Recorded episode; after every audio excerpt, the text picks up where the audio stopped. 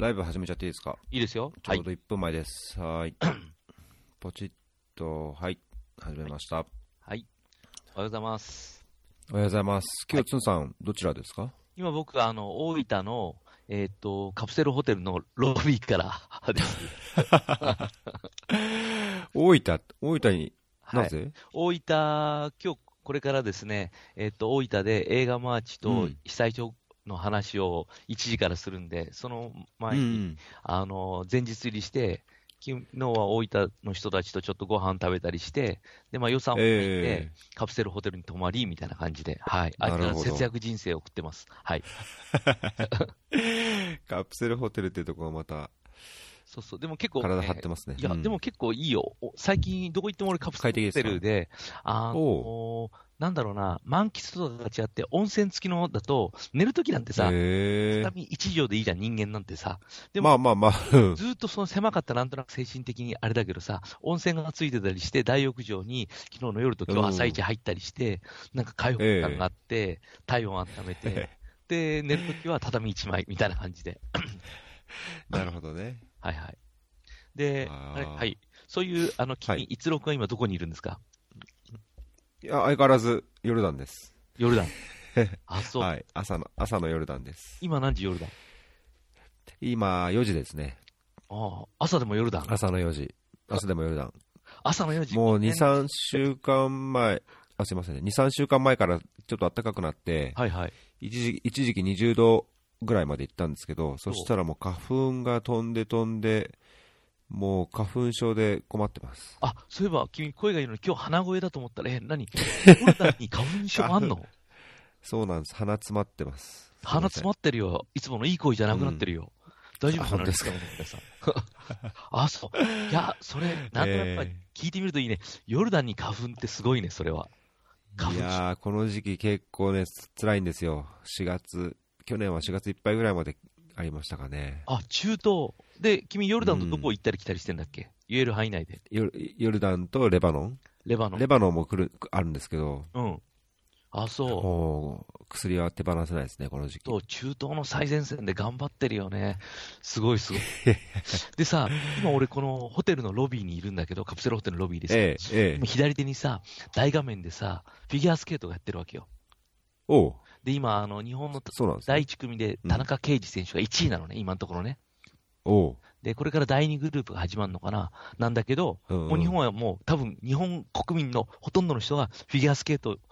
にこれから行くと思うんだけど、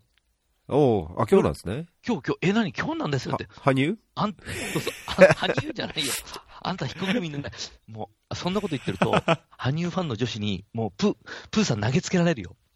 いやーね、あんないっぱいもらったら大変ですよけどね。まあだけど、それこそチャリティーでこう、配ってっていう話は聞きましたけど。あ、やっぱそう。あのーあれなんだよね、あの、チャリティーでさ、よく、あの、アイスホッケーとかで、テディベアチャリティーみたいなので、みんなでテディベアを観客席から投げて、それが選手がチャリティーに持っていくっていうのが海外であってさ、ああいうのあ日本いいな海外はいいなって思ってたんだけど、あ、羽生くんもあれチャリティーにすんだ。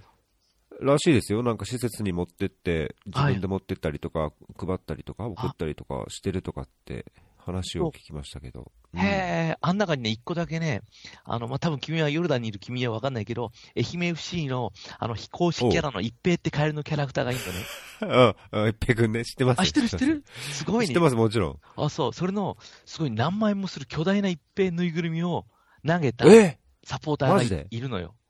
ネットでは、えあの、愛媛 FC 界隈のネットではみんなすごい話題になってて、それちゃんとテレビとかに映ってて、結構でかいのよ。俺の上半身ぐらいあるよう俺聞いな感じで。たことなかったな。うん。それすごいです投げね。込んでて、あれが誰かの国のそのね、人にチャリティーで行くんだったら、う一平も本望だろうなと思って。いやー、すごい。欲しいな、それ。逆に欲しい。高いんだよ。で、すごいね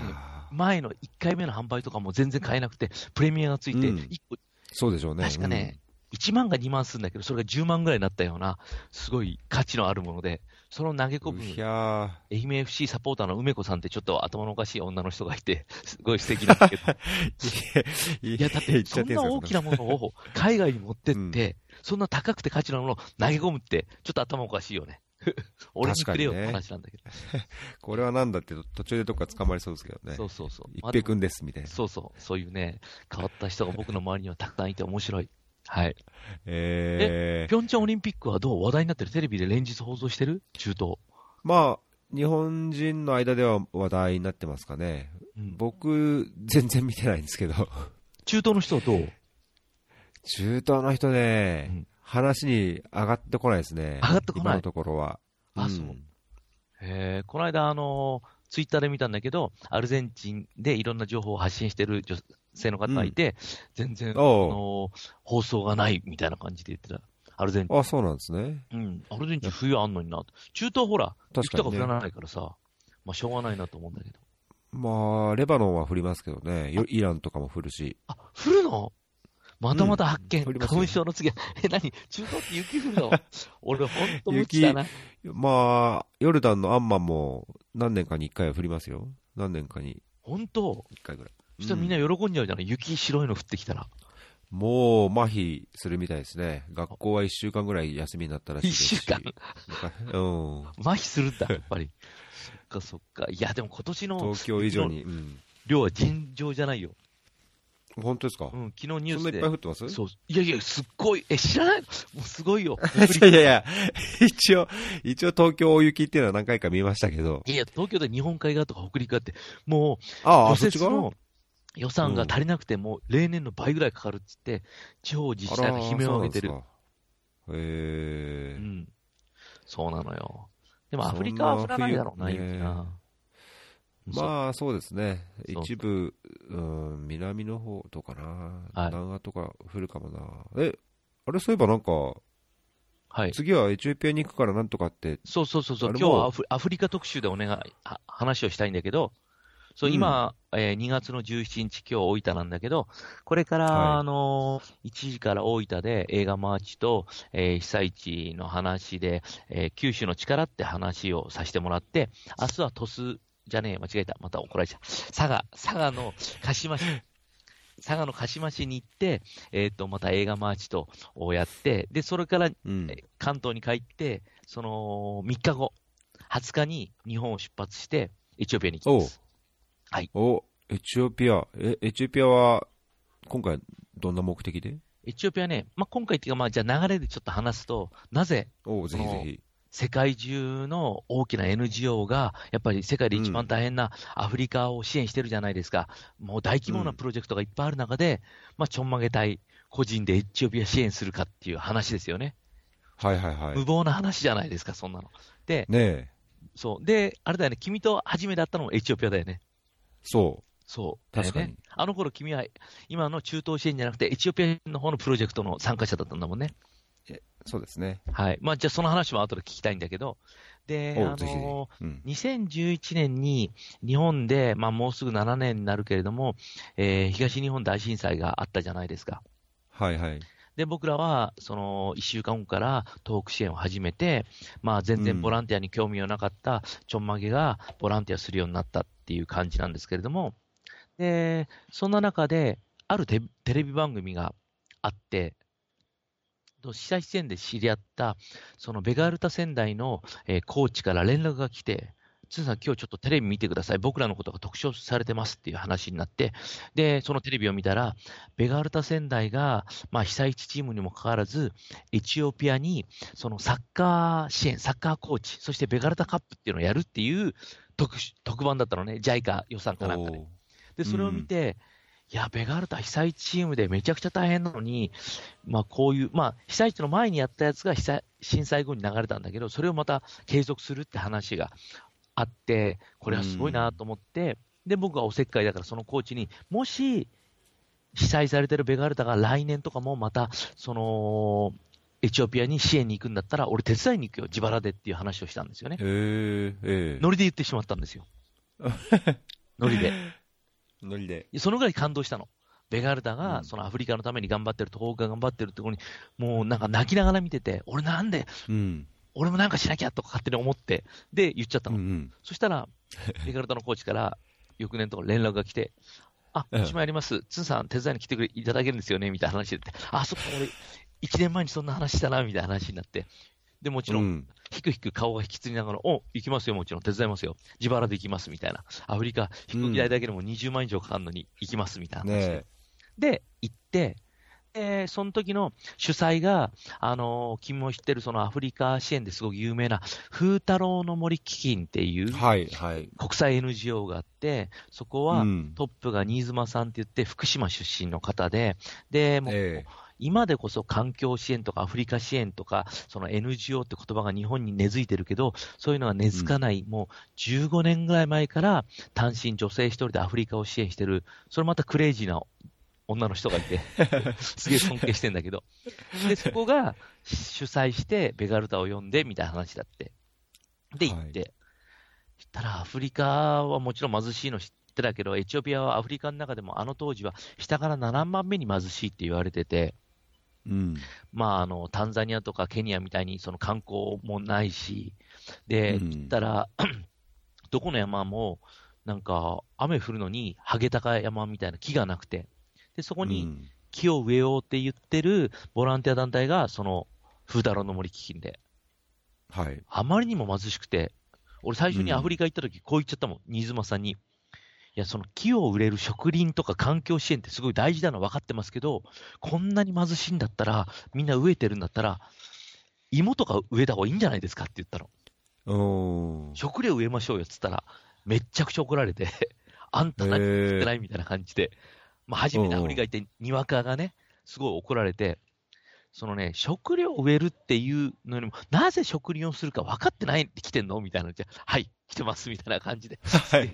もう大体俺何や、映画作るときも監督に怒られたりしたけど、大体もう、勢いだけで言っちゃうタイプだから、すごい怒られて。うんうん。木を植えるってどういうことか分かってるって言うよく分かってないです。木を植える、山に森を作ると、結局そこに、あの、虫とかが来て、で、小動物が来て、うん、動物が来て、そして木を植えるとそこに水が蓄って、そういうことをすると、その木のふもとの、あの、土地も超えてきて、そこで初めて、その、俺が言う、その、じゃがいもを埋めるみたいになってて、で、木がないと、結局そういう虫も動物もみんな来ないし、水がたまらないし、うん、肥沃な土地は生まれないのよって。森がどんだけ大切か、うん、あんた分かってないの？みたいな話になって、すいません、分かってませんでしたなんて。っていうところから、もうそんな状況からアフリカ支援を俺始めてるからね。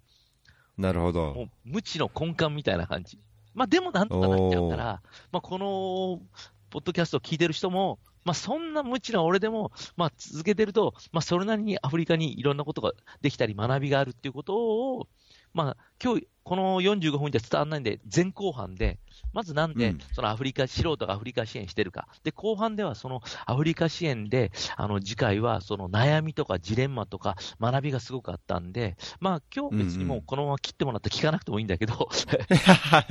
次回。それは困る、困りますよ。困る。困るはいはい。いい感じ。で、何よりもその、僕みたいな庭分けじゃなくて、ちゃんと地面に足つけて、そうやってやってる君のアフリカ支援の話も聞きたい。それが今日のテーマかなと思ってる。うん。あそうですね、そうそうまあ、僕が地に足ついてるかっていうと、またちょっと違うと思ってるので、そこは そこはお話ししたいところですけど、はい。はい、あれですか、アフリカ、その風太郎の森とベガルタ仙台のその支援に同行して、うん。つんさんは植林をしてるんですか？その、えっと、ベガルタ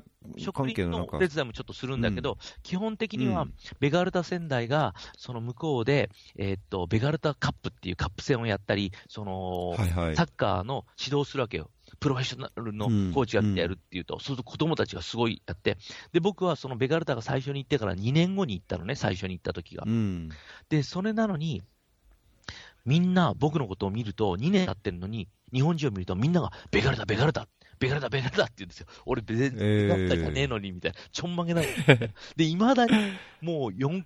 4回ぐらい支援行ってんだけど、未だにみんな俺のことを見ると、ちょんまげじゃなくて、ベガルタ、ベガルタ、ベガルタ、ベガルタって言ってさ。おー。で、これが、ぜひ、あの、今、アフリカ支援とかやってる人に話したいことなんだけど、風太の森基金は、アフリカのために植林を、あのー、15年ぐらいやって、すごいもう、東京ドーム何十個分っていうぐらい植林してるわけよ。すごい、はいはいはい、で、植林の授業とか木を植える授業とかも、いろんな学校でやったり、いろんなところに緑のガーデンを作ったり、すごいやってるわけよ。はいはい。確か2000万本かななんかもう植えてて、すごいのよ。うん、でも、うんみんな、風太郎の森聞きの全然知らないわけよ。うん。でも、サッカーとかスポーツってテコを使うと、みんなが一回やっただけなのに、ベガルタ、ベガルタ、ベガルタ、ベガルタって言うわけ。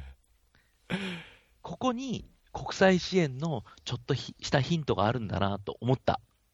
およく言えることが大切だなっていうのは、僕ら日本人は分かってるし、うん、まあ、僕は分かんなかったんだけど、学んで行ったんだけど、でも、やっぱそれを押し付けるんじゃなくて、やっぱ向こうの好きな子に、うん、好きなことにちょっと寄り添うだけで、その、うん、あの、ハードルは下がったり、あの、認知度とか関心で劇的に増えるんだなと思った。要するにサッカーはどこ行ってもあるじゃないですか、アフリカ。ど貧しい。とこもあって、本当に映像で見せたいくらいだけど、その風太の森の一緒に行った、本当奥地で、あの、電気も水道も取ってない、もう本当に貧しいところの標高3000メートルで、ボールもなくても、みんな靴下にゴミを詰めた丸い玉を作って、それを蹴ったりして、ね、はいはい、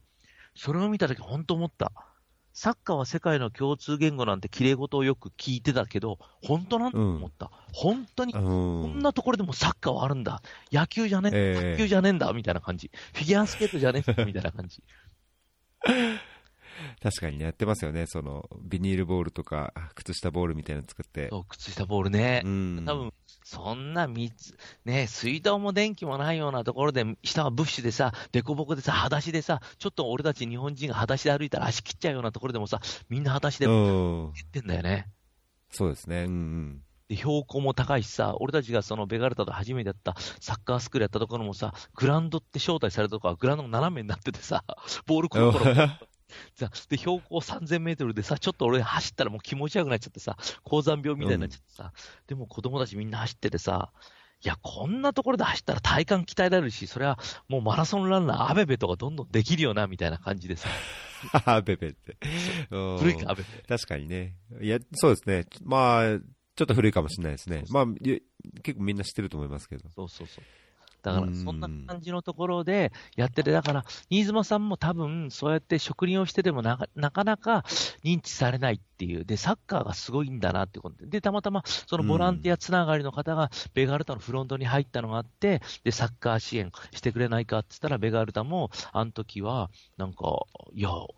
面白いですねって、なんかサッカーで世界国権っていうのは、FIFA の理念ですから、フットボール・フォー・ホープに合致しますから行きましょうみたいな感じで、行ってもらってって感じで。で、僕はそれのお手伝いに行って、ところが今は、まあなかなか予算とかやっぱりもうつかなくて、ベガルタのコーチが行けなくて、で、今は、じゃあ、僕が行って、僕コーチでも何でもないのに、行って、その大会のベガルタカップの運営をしてる。なるほど。でね、すごいなと思ったのは、その僕をもう最初の2回だけしかコーチは行ってないんだけど、それでもその後僕ら日本人を見るとベガルタっていうし、もともとそのラリベラっていうアジザベバが600キロ北に行った、本当にちっちゃな、うん、まあ、世界遺産が唯一あるんだけど、岩窟協会がね、そこの村で、ベガルタが行った時はね、チームは6チームぐらいしかなかったんですよ、サッカーチームがね。う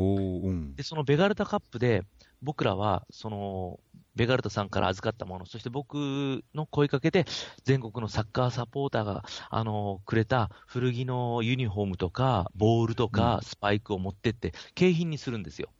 うん、その景品にすることによって、あの、あの大会に出ると、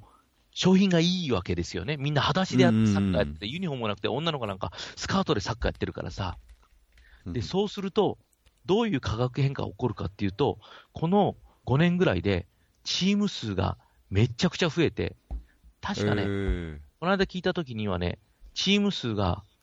40、6チームしかなかったのが40チームぐらいになったのよ。おお、マジっすか、すごいですね。そう。だから、それってすごいな。ベガルタすごいし、まあ、ベガルタだけじゃないんだけど、まあ、僕らにその、サッカーグッズを支援してくれる皆さんのおかげでもあるんだけれども、もちろん教えに行った方がいいですよ。教えに行った方が。でも、全員に平等にちゃんと教えなんかいけないし、プロスコーチをなかなかアフリカまで持っていく予算って難しいじゃないですか。でも、皆さんからいただいたその古着とかを景品にすることによって、その大会の価値を上げて、その大会にエントリーするためにはチームでしかエントリーできないから、チームを作ろうと思ってチームがどんどん増えていって、その40チームぐらいになる。40チームになれば、そこで切磋琢磨、競争、負けたくないがあるから、みんなが練習しだすみたいな感じで、うん、なんか、すごい言い方してるんですけど、手っ取り早いなっていうか。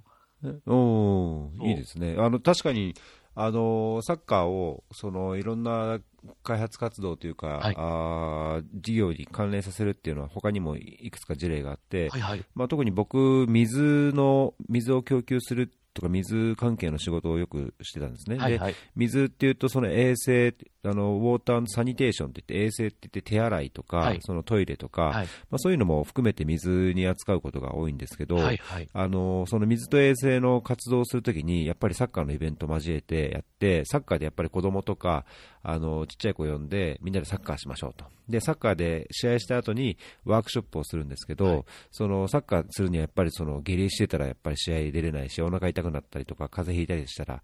あの試合楽しめないでしょと。はいはい、でそういう衛生、あの手洗いをしたりとか、あ衛生っていうのは大切なんだよと。あのトイレをちゃんとそこら辺でするんじゃなくて、ちゃんとトイレ使って、えー、その後には手を洗って食事をしてっていう、まあ、そういう衛生啓発の活動とサッカーを交えてやるっていうのは、あのドイツの大きな NGO があったりとか、あ一般的にもよく使われてる手法で、やっぱりそのツンさんが言うように、入り口を広げるっていうか、参加者をこう参加者に関心を持ってもらう。で、えー、サッカーだけの関心じゃなくて、そこからあの実際、自分たちの実生活の中でどういうようなことに注意しなくちゃいけないのかっていうようなところに持っていくっていうのは、あのサッカーと HIV、エイズを関連させた活動をしているアメリカの大きな NGO もありますし、はいはいはい、あのやっぱりだいぶあの手法として、そういう関心を高める、関心を持っていることを入り口としてやるっていうのは手法としてあるので、あのその風太郎さんとかベガルタが関わってやってることも、だいぶ似たようなところがあると思いますね。そうそうそう、だからサッカーをやるだけじゃなくて、今言ったけど、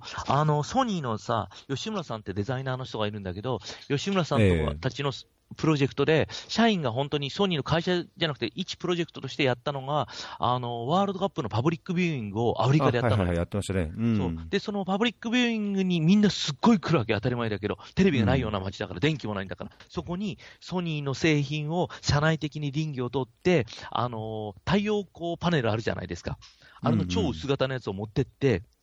そこで太陽光で蓄電して、で、夜になって、それをソニー製のプロジェクターで映して、パブリックビューイングやって、うんうん、コラボランテナやってっていうのをやったのよ。で、その時に、うんうん、あの、それは僕は言ってなくて聞いただけなんだけど、見せてもらったんだけど、映像を。で、その時に、はいはい、多分 JICA だっけな、どっかと組んで、うん、あの、そうです、そうです。あれだよ、コートジボワールでしたっけ？コートジボワール、コートジボワール、コートジボワールでしたっけ？そうそうそう、あの、はいはい、やりましたね。で、その時にみんなの血液検査して、HIV の検査したって言って。うん、うん。それすごいなと思って、やっぱ普段、ねうん、あの血液検査すると注射とかみんな怖がるから来ないんだけど、それサッカーだったらみんな来るから、で、来たらこれやれ。で、やったらなんかこのね、あのー、なんかもらえたんだよね。で、それでやるみたいなさ。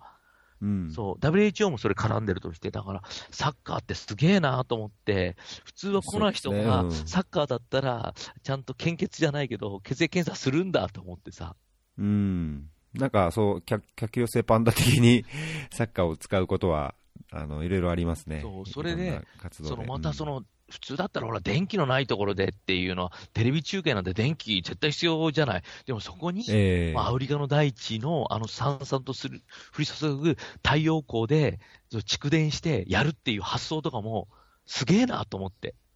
うん、なんかあれはソニーがだいぶそう、ね、バックアップしてやってたような印象ですけどね。そうそう。でもそれも、なんか僕が最初それを記事で見たときあ、ソニーだからできるなと思ったんだけど、で、吉村さんのポイントったら、うん、いや、全然最初ソニーはもう全然協力してくれなくて、もうソニーの中の有志で自分たちでやり始めたって言って、でいろんな部署があるから横つながりで、内戦じゃないかって、ちょっとお前のところ部署のプロジェクター化して、お前のところ部署の太陽光やってただろ、それちょっとあの中東から持ってきてよみたいな話でやったって言ってさ。で、最終的に少し成功したから、最後にソニーがそれが乗っかったみたいな感じなんだって。あ、もういいのかなそうそうそうそう。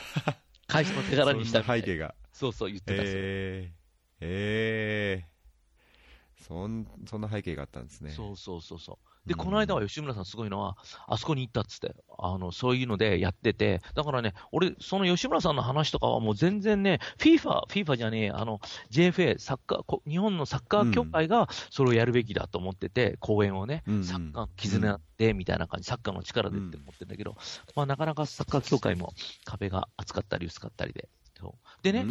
この間さ、また吉村さんが行くって言った時、どこ行くかって言ったら、あの、うん、エボラ出血のやつがあった西アフリカにああ、で、それは大学。教えられるのかどこか。そう、教えられるってた。で、そこでまた、あそこで、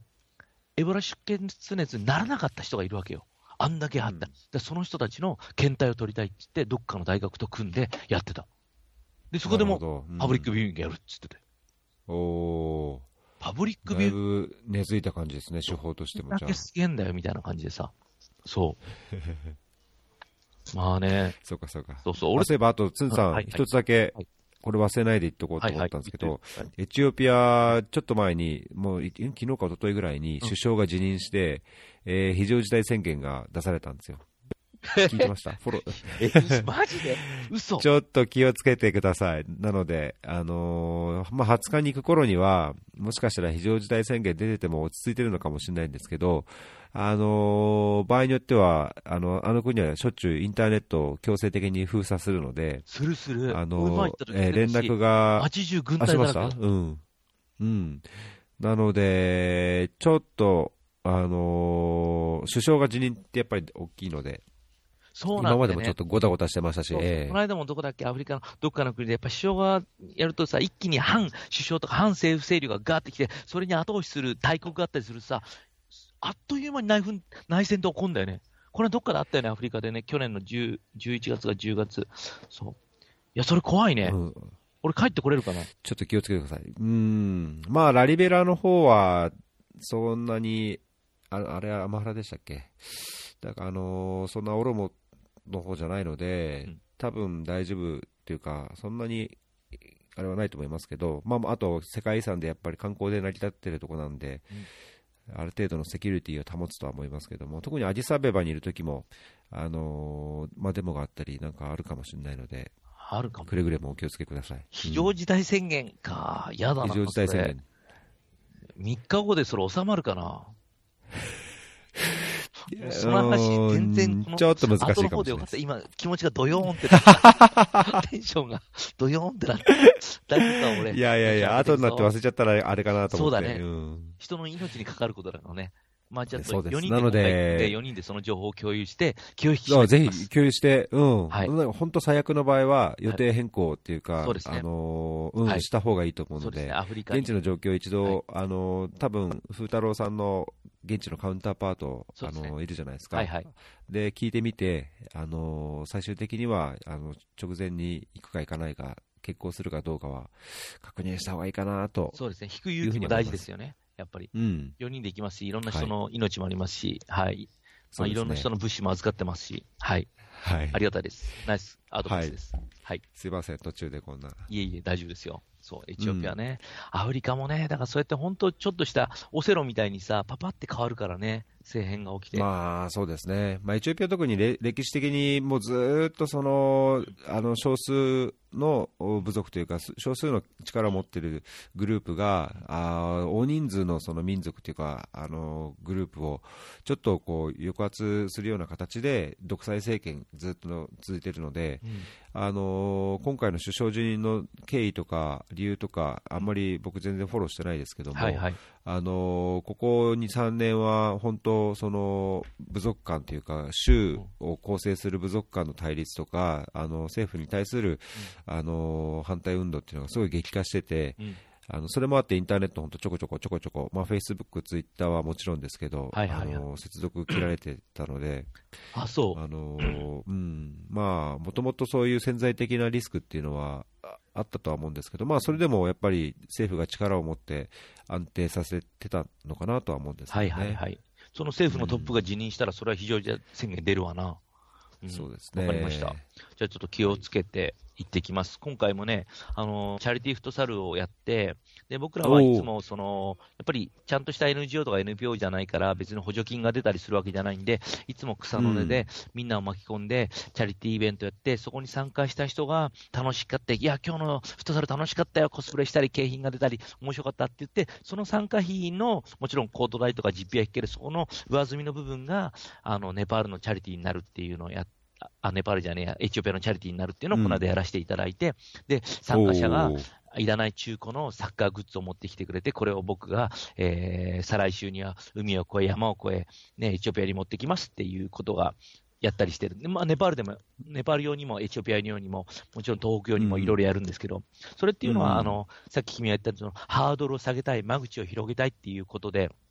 なかなかアフリカ支援とか海外の貧困国支援ってできないけど、自分のいらないものを持ってく変わったおじさんがいて、それで誰かのためになったったら、ハードルはほら、低いじゃないですか。だから、うんうん、で、なおかつそこに1万円募金してじゃなくて、1500円ぐらいの参加費で、そこに参加して、その、あの、余剰分が全額向こうで使われますって言ったら、なんか、ね、いいのかなと思って、そういう活動を僕らは、うん。うん、あの、法人格を持ってないんで、やっぱ助成金もそうだし、企業支援も受けられないんで、企業の,、はい、あの税の控除にはならないんで、だからそういう草の根だけで、この7年いってるかなって感じはします。うん。そういうサッカーを通じて、本当、フェイス2フェイスでつながって、みんなで楽しんで、そでその中からなんかそのやってることをこう伝えてね、あの共感の輪を広げて、まあ、支援をしてもらうっていうのは、あのとってもあの興味深いっていうか、いいアプローチだと思うんですけど、その参加者の中から、あのこうあ行ってみたいとか、あるいはそのもっとこう深掘りして勉強してみたい、関わってみたいとかっていう方もたまにいらっしゃるんですか？そうそうそうそう、やっぱそこからつながって、まあ、ネパールなんかは旅費が安いから、ネパール行こうって言ってくれる人がいたりするし、まあ、入り口で、必ず僕らはチャリティーフットサルとかやった後に、その僕の講演じゃないけど、ちょっとあの動画とか写真を見せて、こんな状況でこういうところこういうところに持ってきますっていうにし、持ってった後はその、あのその参加者のイベントのページがあるじゃないですか、フェイスブックに、そこに写真をやったりするから、必ずやっぱりちっちゃな団体なんで、やっぱり今、団体とも言えない、もうちっちゃなあの組織なんで、なんだろう、そのフィードバックをするっていうのににはちゃんと、あの時間を割くようにはしてますね。はい、うん。チャリティーフットサルはいつも東京でややってるんですか、えーと、東京の王子のキャプテン翼さんであったりとか、横浜のキャプテン翼さんで、そこもサッカーキングさんが、あのー、コート代を少し安くしていただいたりとかして、あのー、皆さんに、えー、あのー、なんか助けてもらってるって感じはするね。おどれぐらいいつも参加されるんですか？大体30人ぐらいかな、そう。あそんなに集まるんですね。そうそうそう。そうすると、本当にあの1万円ぐらいはチャリティーになるんで、それで、またそういうので、この物資を、運搬費用とかもかかったりするじゃないですか。で、今回はそれで、あの新しいスパイクを買って、あの中古だけじゃなくて、新しいスパイクに、向こうでのサッカー大会の MVP の人には、唯一中古じゃなくて、新しいスパイクをあげたりすると、すごい喜んだりするんだよね。うん。うん。そうそう。なんか前回のエピソードの時に、つんさん、もともとアンチボランティアみたいなところがあって、はいはい、で震災をきっかけにそういろいろボランティアっていうような活動に携わって、はい、あのいろいろ続けてるっていうおっしゃってましたけども、はい、そのエチオピアも、うん、その風太郎さん、まあ、ベイガルタさんとか風太郎さんとの関わりがあって、うん、えー、始まったっていうのは経緯としてはありますけど、はい、それを今でもそうやって続けたい、続けるっていう、そのモチベーションっていうか原動力って何だと思ってます？それはね、あのー、簡単に言うと、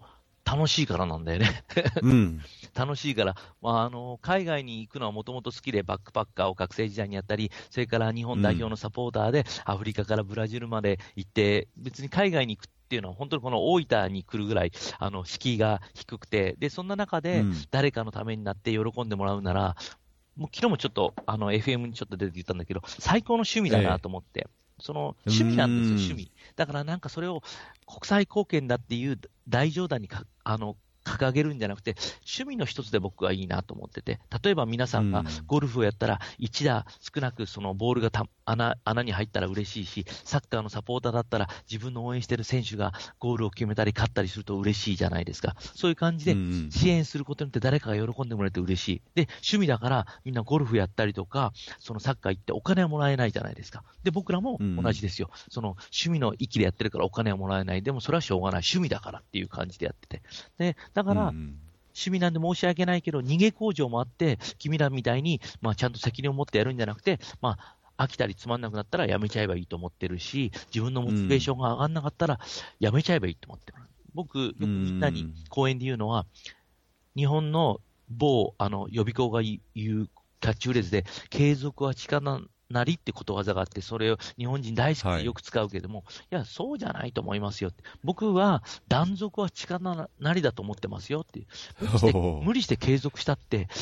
みんなが辛いだけですよね。もう惰性でやられたり、モチベーション。やっぱり、モチベーションが上がんなかったり、もう飽きたりしたらやめ、一回やめちゃえばいい。で、また続けたり、やめたり続けたりでいいと思ってて、そんなにあの武士道みたいに歯食いしばってボランティアやられても、僕は、僕はですよ、僕の指針として、うん、まあ、それでも君らみたいに歯食いしばってやってる人がいる人に対してこんなこと言っちゃいけないと思うんだけど、僕はもっと逆にボランティアにあの携わるべきだっていう派です。そういう派、いう派が一個ぐらいあってもいいかなと思う派です。はい。なるほど。はい。いや、僕はそんなに歯を食いしばってやってるつもりをもないし、はい、なんだろうな、逆に、例えば、その、仕事になっちゃうと、おその、いや、どこの国に住んで仕事をしてるにしても、あの、多分、その、国際協力の仕事のイメージっていうのはちょっと、現実はもしかしたら違うところがあるかなと思ってて、はいはい、いや、多くの、多くの時間は、その、事務所に座って、はい、職場に、オフィスに座って過ごしてて、うん、まあ、メールでのやり取りをする、あるいはそのお金の管理をするっていう、うんうん、まあ、なんか本当、なんていうんですかね、会社っていうか、あの、よくあるその、オフィスワークみたいなのが中心になっちゃって、ツンさんがこうやるように、体一つっていうか、まあ、ものを持って、その現場に行って、人と触れ合って、えー、対話を通じて、なんか問題をこう解決する、あるいは一緒に楽しみながらなんかやってこうよっていうところに関わってるかっていうと、国際協力に関わる仕事の人ってどこまでそれに関わってるかっていうのは、まあ、人それぞれで違うと思うんですね。はいはい、なので、あの僕の中ではやっぱりその現場に行く。で人とちゃんとこう向き合う。でその中でこう迷いや、あのこう自問自答をしながらあだけど楽しいから、あのみんなの笑顔があるしとか来てくれって言うしっていうのが原動力になるっていうのはなんかとっても健全だ健全って言い方もおかしいかもしれないけど、あのー、健康的で非常にあるべき姿の一つかなというふうに思うので、そういう現場感は僕、いつも羨ましいなと思いますね。いやいやいやいや、それもう全然誤解で、もう本当に僕がやってやってることなんかもうなんかね、偽善だね。もう偽善。なんか本当、上積みで、なんかたまに行って物を渡したりとか、まあ直接は、まあ次週話すけど、次回話す直接渡すことは僕らの中では禁止になってて、それはね、やっぱりその物乞いを作作んないとか、いろいろなルールをちょんまげ中でも決めてて、やってはいるんだけれども、でも本当にたまに年に1回とか2回行って、なんか私、大体喜んでくれるよ、みんなね、そういうのやれば。だから、そんなの本当さ、で、笑顔をたくさんもらってさ、一番その上積みなところ、美味しいところだけやっててさ、それも自分は、まあ、もちろん渡航費とかは出すけれどもさ、基本的にその皆さんからいただいたものを右から左に運ぶだけでさ、本当にもう、うん、まあ、ずるいなって感じはする、自分。だから趣味としか言えない、うん。やっぱりそうやってちゃんと根ざして、例えばデスクワークしてても、ね、そんな笑顔もらえない。でもそういうのがやんないと、継続しないし、本当に良くならないし、まあだから、本当の支援、本当の支援は、どれが本当かよくわかんないけど、でも、一番いい支援っていうのは、やっぱりその、雇用を生むことなんだろうなとか、最近はちょっとそういう深いところも少しは考えるようになってきて、まあそんな話も次回はしたいかなと思ってますけど、はいはい。でも、そうですね、でも、でもそうやって言いながらも、でもこういう入り口、流派も必要だなとは思ってます。そういう上積みだけとかのも全然ありだと思って、国内にあるいくつかのボランティア団体で海外に行って、その映画を上映しようとか、海外で運動会をしようみたいなところあって、普通に見て、いや、運動会してどうなんの？映画上映してどうなんの？っていう厳しいことを言う人もいるかもしれないけど、でもそういうことがきっかけで何か予期せぬ化学変化が起きたり、何もしないよりはその子たちが入り口はそうでも将来的にもっともっと深いところ、深いところ、深いところ行って最終的にそこの地元であの、なんていう職を提供できるような起業する会社を起こすようになるかもしれないし、だからいろんな取り組み、あの、多様化でいいなと思ってます。その一番入り口の薄っぺらのところを僕らちょんまげ隊がちょっと携わっていただいてるみたいな感じですね、イメージは。うん。そうそう。いや、うん、その多様化は、あの、僕もやっぱりあるべきかなと思いますね、その多様化の中で、あのもしかしたらその間違いをしているかもしれないし、あの違ったアプローチをしているかもしれない、逆にネガティブなあの影響があるかもしれないっていうのは、ものによってはあると思うんですけど、やっぱりそれをやってみないとわからないことが、やっぱり現実的には多いと思うんですね、うん、そこを多様化をしている中で、えー、おそらくそのツンさんのように、ご自身でいろいろもう行動力を持ってやってる人と、逆にその組織、あるいは体制を整えて、えー、手法をけんあの研究してやってるような事例とかが、どんどんどんどんこうお互いを切磋琢磨するようにというか、お互いがこう、なんていうんですかね、えー、知見を分け合うような、あ建設的なこう交流が、そのいろんな違ったアプローチと個人と組織の中でされると、より良くなるのかなって、風通しも良くなると思うし、なんかこう、壁を越えた、あのより良い支援というものをこう考えるきっかけにもなると思うんですけど、ツーさん、あのその始めてから自分の中でこれが変わった、そのボランティアっていう考え方もそうですし、そのいろんなルールやって、これはやらないようにしようっていうルールを持ってるってことですけど、なんかやりながらこうこういう変化があったっていうの、なんかいくつかあります？いややっぱりね、もうもう、僕、しくじり先生だから失敗ばっかりしてるわけですよ。さっき言ったように、うん、いや、もう植林を十数年もやってるボランティア団体のトップに、いや、木植えるように芋植えましょうよ、みたいな タイプだからさ、もう失敗、だから学びがすごく多くて、もう、もう一概じゃ言えないけど、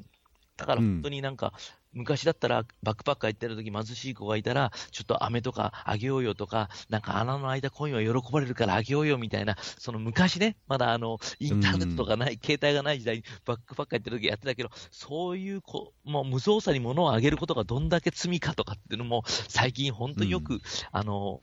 まず、エチオピアに行ってすごい学んだ。おー。だってさ、エチオピアに行ってさ、そのラリベラに行って、ベガルタ、ベガルタって言われながら子供たちのすごいキラキラした目の子供たちが俺のところに寄ってくるちっちゃい声で、マニー、マニー、マニー、マニーっていうの、うん、ね、はいはいはい、お金くれ、お金くれっていうわけよ。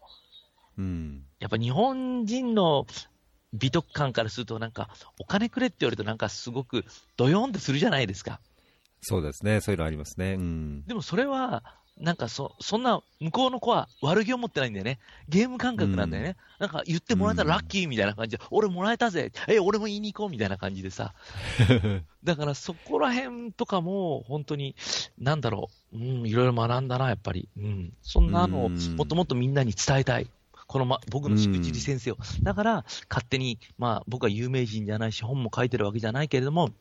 こうやって君に助けてもらって、こうやってポッドキャストだったり、ね、ライブ配信で伝えたりしたいし、いつか本人もしたためたいし、自分でもう今日も大分でも多分エチオピアの話とかネパールの話はするんだけども、明日も佐賀でするんだけど、一生懸命伝えて歩いてるって感じ、それしか僕にはできないかなって感じはするかな。うんいや、本当、そこは続けてほしいですし、なんかそこでこう一緒にできるようなことがあったら楽しいですね。そう。だから君すごいなと思って、自分でも仕事やりながら、じゃあ、まさに僕が言った趣味としてこのポッドキャストをやり始めて、毎回すごいいろんな人が出て、出てさ、俺、このポッドキャストすごいためになるなって。でさ、教科書と活字だと俺さ、読むの眠たくなっちゃうんだよね。で、ポッドキャストってさ、移動中に聞けたりするからさ、すげえ楽だしさ、えー、こういうお困りごとって俺と同じだと思ってさ、本当膝を叩いたりしてるからさ。お本当ですか？そうそう。それ嬉しいですね。やっぱいろんな人の、あの、現場の話を聞くっていうのは、やっぱり多様化という意味で、ベストなんてないしさ、これだなんてないわけよ。うん、でも、うん、やっぱりそうやって被災地支援とか国際ボランティアやってる人の中には、やっぱりその愛が強すぎて、自分のやり方がベストだと思いすぎちゃって、それ以外を、うん、なんていうかな、なんか排除する方向に動く人もいるわけよ。うんいいじゃん、自由にやらせてもらって、みたいな感じでさ。そうね、うん、今回ネパール用にピアニカ集めたりしても、ネパールでいろいろピアニカでいろいろ実験してんだけど、そんなピアニカを持ってって、えー、その継続的な音楽の授業ができるんですかみたいなことを言ってくる人もいるわけ、やっぱり。いや、いいじゃん。ピアニカって喜んでさ、それでさ、あの、ね、音楽の授業で指で鳴らしてそこでドが出て、あ、ドが出たっていうのが分かってさ、それで音楽に興味持つ子がいればいいじゃんと思うんだけどさ、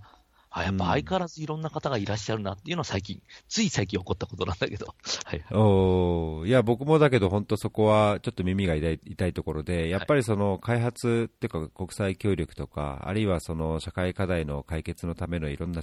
やり方とかをこう知れば知るほど、うん、いや、持続性はどうなんですか、いや、じゃあそ、その資金源の継続性はどうなんですかとか、インパクトが、うん、その結果が、インパクトがどういうようなあの影響を及ぼすかっていうのは、どうあの研究じゃないけども、その把握してるんですかっていうのは、やっぱり常に自分の中でも気にするところだったんで、あのなんか人が何かをやってること、まあ、それが組織であれ、個人であれ、こう、すぐ頭ごなしに、いや、それは続かないんじゃないかとか、思うことがよくあったんですね。はいだからなんかそれって、なんだろうな、あのー、そういう仕事にしてる人にとってはあるあるな話だと思うんですけど、はいはい、あのー、個人の努力であったりとか、小さな活動であったりとか、その、自然に発生に湧いてきたそういう、なんかこの、何か、どうにかしたいっていうのを、ちょっとこう、上から見て、あの非難をするような見方をしていることもやっぱりプロの中にはあると思うので、僕はなんかそういうのはちょっと、うん、必ずしも正しくないなと思うので、ぜひ、つんさんにはそこの壁を破るように やってる話をガンガンと発信してそうそうそう、だからそういうところを話して、でもちろんそうそういう人が言ってくれる、ご批判していただけるから、僕らも何くそと思って、それ、そうそう、お互いね、そうそう、すごいね、ありがたいの、俺がみんながね、いや、つんさんいいよいいよって言われたら、俺こんな続けてないと思う。やっぱ何やる人も大体僕ら批判から来るから、海外に子供たちを連れていくとか、いろんなことも安全なの、平等はどうなのとか、いろんなこと言われるから、何くそと思う反発精神だけは人一倍、負けん気強いから頑張っちゃうから、うん、まあまあ、そういうご意見はありがたく拝聴しつつ、よし、それで満たしてやろうみたいなところは大事かなと思う、やっぱり。なるほど。じゃあぜひこのエピソードとかにもね、ぜひいいめ、いい、あの、賛同の意見だけじゃなく、そうそうそういや、やっぱりそんな個人のあれはどうだっていう意見があればね、言ってもらって、そうそう。で、どんどんどんどんそういうのを共有してもらいたいですね。僕らの見解を述べれば、向こうも、ああ、そういう考え方あるのね、ああ、あいつはほだけどそうやってるのねっていうのをコミュニケーションできたりすればいいし、その人はその人でまた別の自分たちのポッドキャストで発信したりしていけばいいし、まず一番重要なのはこの多様化だよね。いろんな価値観を認め合うっていうことが、まあ、あの、島国単一民族の日本人の一番弱点とよく言われるじゃないですか、世界に。だからそこを自他ともに、僕ももちろんできてないんですよ。本当の予想を見て、いやいや、そ学生が言ってるの、いや、もうちょっとしっかりさ、そこさ、突っ込もうよとかさ、もうちょっとそこで諦めちゃうのぐらい言っちゃうんだけどさ、いやいや、あんた自分で言ってることと違うじゃんっていうことを全然僕言ってますからね、本 当じゃあぜひ、あの、今回のエピソードも、はい、あの、ハッシュタグフェアリー FM、はい、あるいは、一応コメントフォームもあるので、はい、それをリンクに貼っておきますので、ぜひ、その、つんさんのやり方、やってることに対する質問や疑問、あの、コメントも含めて、ね、あるいは異論、反論、オブジェクションも含めて、そうね、でそういうの何かあればぜひ、次回のね、放送でちゃんとお答えして、インタラクティブにできればいいと思うし、そうですね。そういうインタラクション。まあ僕らもこれね、ボランティアで出てるけど、全然そのリスナーがいなかったり、リアクションがなかったら、多分これは数回で終わっちゃうけど、みんながもっと拡散してもらって、いろんな人が聞いてくれたり、ビューが増えれば、よし、もっと頑張ろう、もっと丁寧にやろうってなって、もっともっとみんなに伝えられるし、で、そこを聞いた人が、じゃあ俺も学生の子がスカイプだったらこんな、スカイプで何、九州とヨルダンが繋がってこんないい音質で聞けるんだったら俺もやろうかな、みたいな感じで、日本本中のサッカーサポーターのことつながって、毎週サポーター談義しようかなみたいな感じでなってくれると、また面白いし、ね。嬉しいですね。面白いですね。はい。おっさん僕ら二人としては、リアクションが欲しいよね。そう で。いや、まあ、ちょこちょこ、あのー、まあ、リツイートとか、やっぱりしてくれる人がいるので、はい、ぜひね、その意見を、はい、もう本当、いや、ちょっと僕よくわからないんで、うん、楽しくは聞いてますけどっていうのはあるとは思いますけど、そこね、一つ、殻を破って、個人的な意見をぜひ、そうそうそう、何でも答えるよね。だって俺がもう本当、ど素人から始めてさ、うん、まだこの世界7年目だからさ、だから全然何でも、初心者の気持ちが一番俺がよくわかると思ってて、はい。ぜひぜひ、ね、皆さんに参加してほしいです。はい。はい。で、そういうインタラクティブな質問とかをちゃんといつか活字にまとめたりすれば、そういう入門書をね、作りたいなっていつも思ってるんで。おー、はい、そうですね。はい。ぜひぜひ、はい、どしどし参加していただいて、聞いていただければと思います。いつもありがとうございます。はい。いつもありがとうございます。じゃあ、今日またマーチの上映があるということですけども、はい、あの今、この大分にいる人はぜひあのマーチ見に来ていただければと思います。で、途中、うん、あの1時45分くらいからは羽生くんが滑るんで、その間はあの休憩を取りますので、ぜひ皆さん、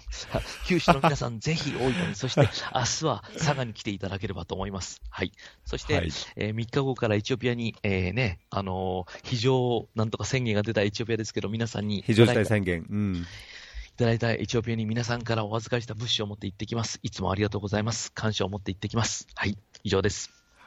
はい。じゃあ、そういうことで、今日は、えー、ちょんまげ隊長、つんさんでした。はい、2回目ですね。はい、次のエピソードは、エチオピアから帰ってきてから。はい。よろしくお願いします。ねはい。エチオピアが感じた、はいじゃあそのまたお願いしますアフリカが感じた問題点、学び、それから直近のその非常事態宣言の、えーエチオピアレポートをお届けします。よろしくお願いします。はい。はい。じゃあ今日は通さんでした。どうもありがとうございましたありがと。うございました。失礼します。はい。失礼します。